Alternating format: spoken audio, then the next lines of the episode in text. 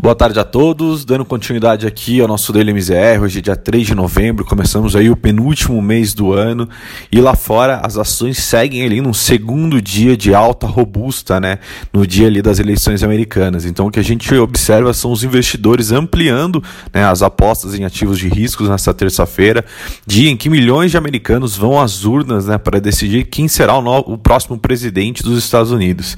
E aí com isso as ações tanto em Nova York na Europa fecharam um dia ali com consistente alta né, pela segunda sessão consecutiva. Lembrando que ontem foi feriado aqui no Brasil, mas é, tivemos negociações nas bolsas internacionais. Além disso, quando a gente olha ali os rendimentos do Treasury de longo prazo também voltaram a subir bastante em linha com a queda do dólar né, no exterior. Então a gente vê aí a moeda americana perdendo é, espaço contra as principais fronteiras ao redor do mundo, um sinal de que os participantes de, os participantes de mercado né, se preparam ali para um novo estímulo é, fiscal que está no horizonte. Lembrando que o Congresso deixou muito claro, assim como a Casa Branca, que o, o, próximo estímulo viria ali logo, as, logo após as eleições americanas que acontecem hoje. E aí, com isso, o Dow Jones terminou o dia em alta de 2,06, S&P avançando 1,78, o Nasdaq né, encerrou a sessão ali com uma valorização de 1,85. Na Europa, né, o principal indicador Eurostock 600 teve ganhos também de 2,34 né? Então realmente mostrando aí um dia bastante positivo de, tomar, de tomada de risco. E aí quando a gente vem para o Brasil, o Ibovespa ele fecha também em alta firme, muito com essa questão do exterior ali na pauta. Então nessa volta do feriado de finado, o Ibovespa se manteve em alta durante praticamente todo o pregão, bastante em linha com esse tom positivo no, no visto no exterior e com ganhos expressivos, principalmente ali na parte de ações da Petrobras e das siderúrgicas, né?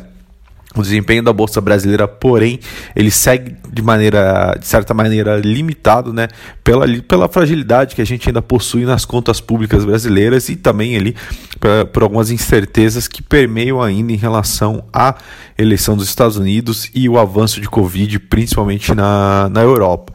Porém, apesar disso, apesar de alguns ajustes, o, o, a bolsa hoje fechou em alta de 2,16%, tocando ali né, bem próximo aos 96 mil pontos. Hoje, em nenhum momento, o índice ele operou em baixa, é, que chegou até, na verdade, é, passar os 96 mil pontos hoje, numa valorização máxima de 2,55, com um volume financeiro de quase 22 bilhões, né, acima daquela média diária de 20,5 bilhões que a gente vem acompanhando.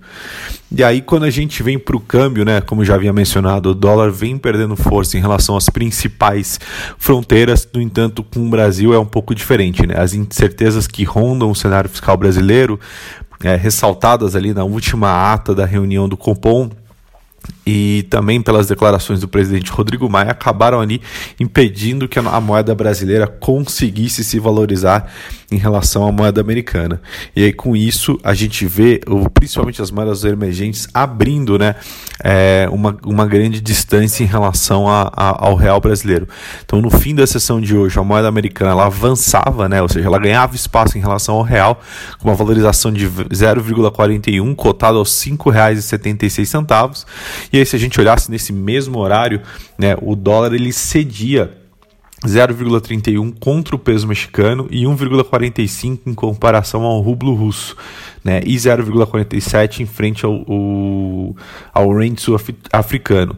É, esse desempenho abaixo dos pares também leva a moeda brasileira a manter ali o posto de pior divisa do mundo, né? Ameaçado a, a, mais cedo apenas pela lira turca, que sofre ali com um, uma, um questionamento sobre a credibilidade da política monetária do país. Até para vocês terem uma ideia, no, dólar, no ano o dólar acumula uma alta de 43,68 em relação ao real contra 41,27 ante a lira turca. Né? Então mostra aí realmente a fragilidade da nossa moeda é, por conta ali do, dos desafios fiscais que o Brasil é, enfrenta. E aí, diante também dessa indefinição fiscal, é, naturalmente a gente vê um reflexo muito grande na curva de juros. Né? Então a gente tem aí uma alta nas taxas, principalmente na, nos vencimentos mais intermediários, né? aumentando aí a inclinação da curva no, do curto para o médio prazo, é, por conta desses desdobramentos aí do cenário fiscal do Brasil, que ainda continuam de, delicados. Né?